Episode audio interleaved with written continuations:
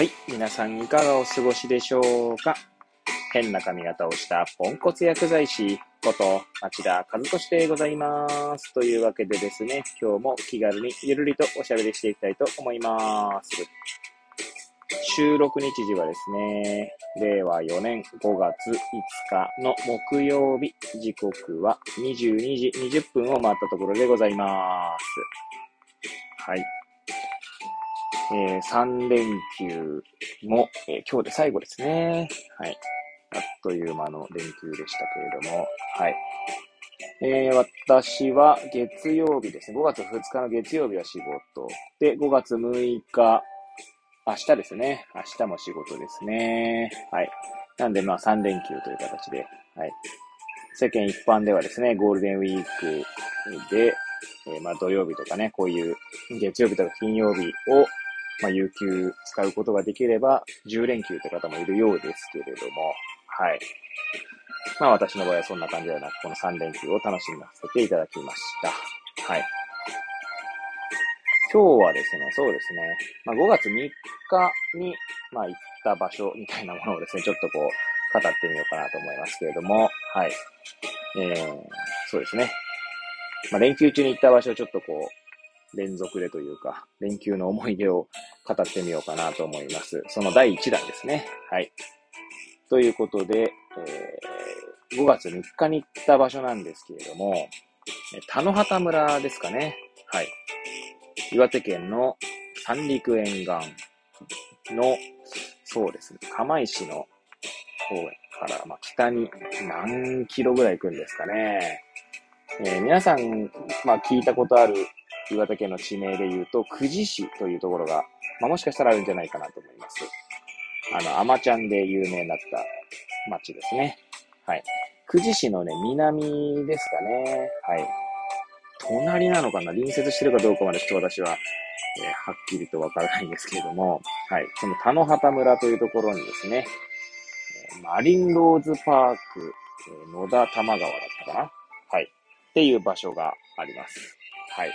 5月3日はそちらに行ってまいりましたので、えそこの、まあ、いった感想をね、ちょっと語ってみようかなと思います。はい。もしよければ最後までお聞きいただければ幸いでございます。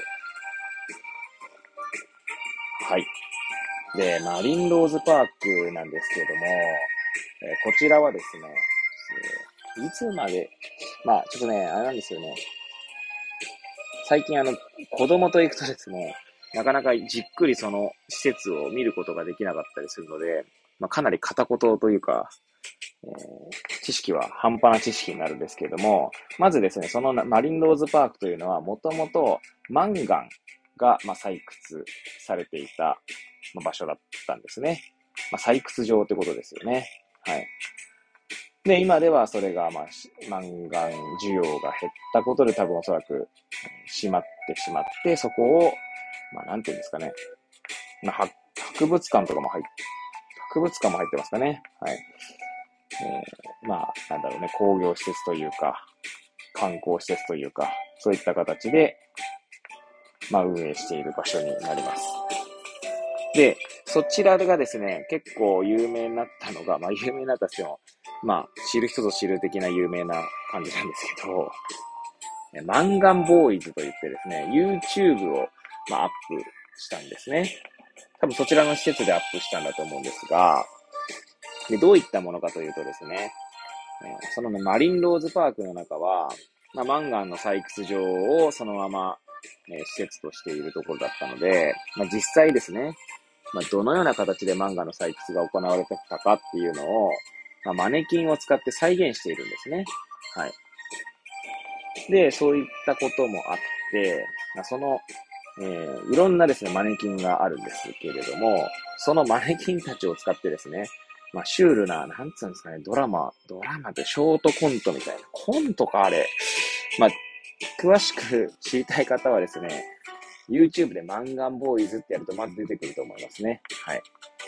ちょっとシュールな感じですね。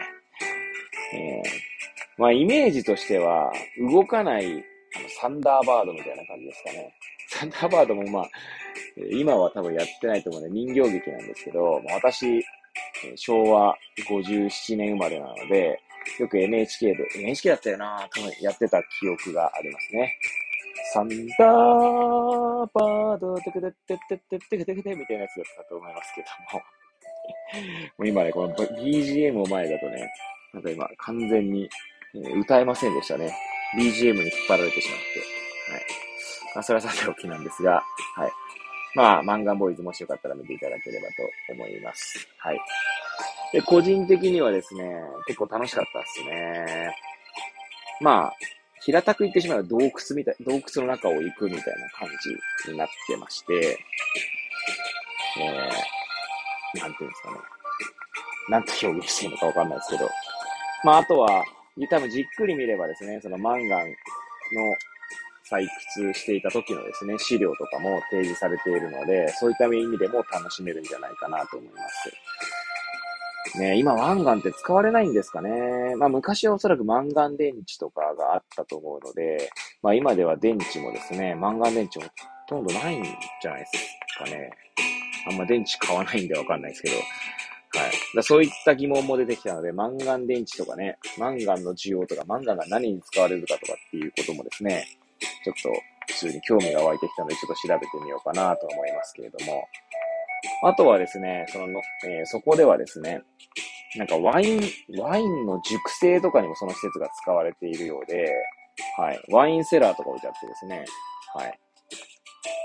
なんでその、えー、田野畑村のワインも、えー、買ってみました。はい。施設の外にはですね、ワイナリーみたいな形で、えー、ワインも売ってる、まあ、売店とかもあったりとかしてですね。あとはその、鉱石っていうんですかね。石ですよね。え、そういったものもですね、結構並んでいて、それが博物館みたいな形で並んでましたね。水晶とか、えー、なんだっけ。えー、すみません、石の名前が全然出てこないんですけども、はい、いろんな珍しい石が飾ってありましたね。はい。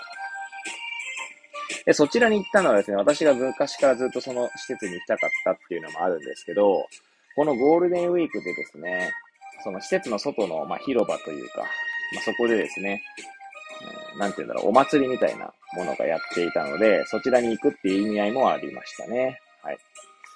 で、まあ、しかもですね、ゴールデンウィークですけど、まあ、5月3日はほとんど人いなくてですね、なんかすごいのどかでほっこりした気分になりましたね。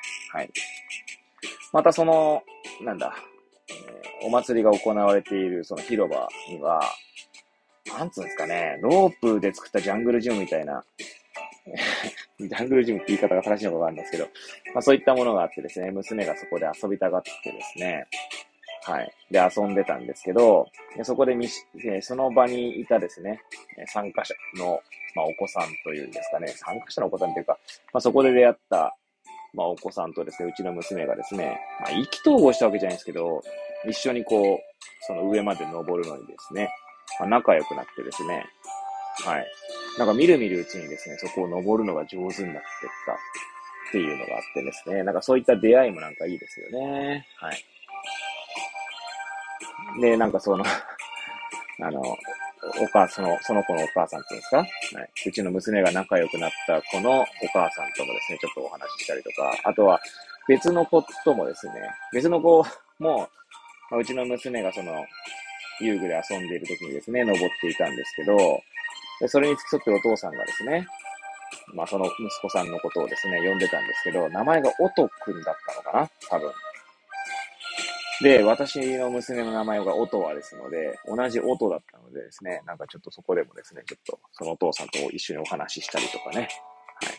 まあ、そんななんかこう、なんか、旅先で、まあちょっとした触れ合いというか、はい。で、そんなのもあってですね、なんかそこそういったのもね、なんか良かったなと思ったひとときでございました。はい。まあ、もしですね、岩手県に観光に来た場合はですね、まあ、なかなか沿岸に来るってことないかもしれないんですけど、もしよければですね、田野畑村の、まあ、リンローズパーク野田は結構面白いなと思いますので、もしよかったら来てみてください。はい。という感じでですね、まあ、とりあえず今回第1弾ということで、5月3日のことを語ってみました。で次回は5月4日のことを語ってみようと思います。それではまた明日お会いしましょう。さようなら。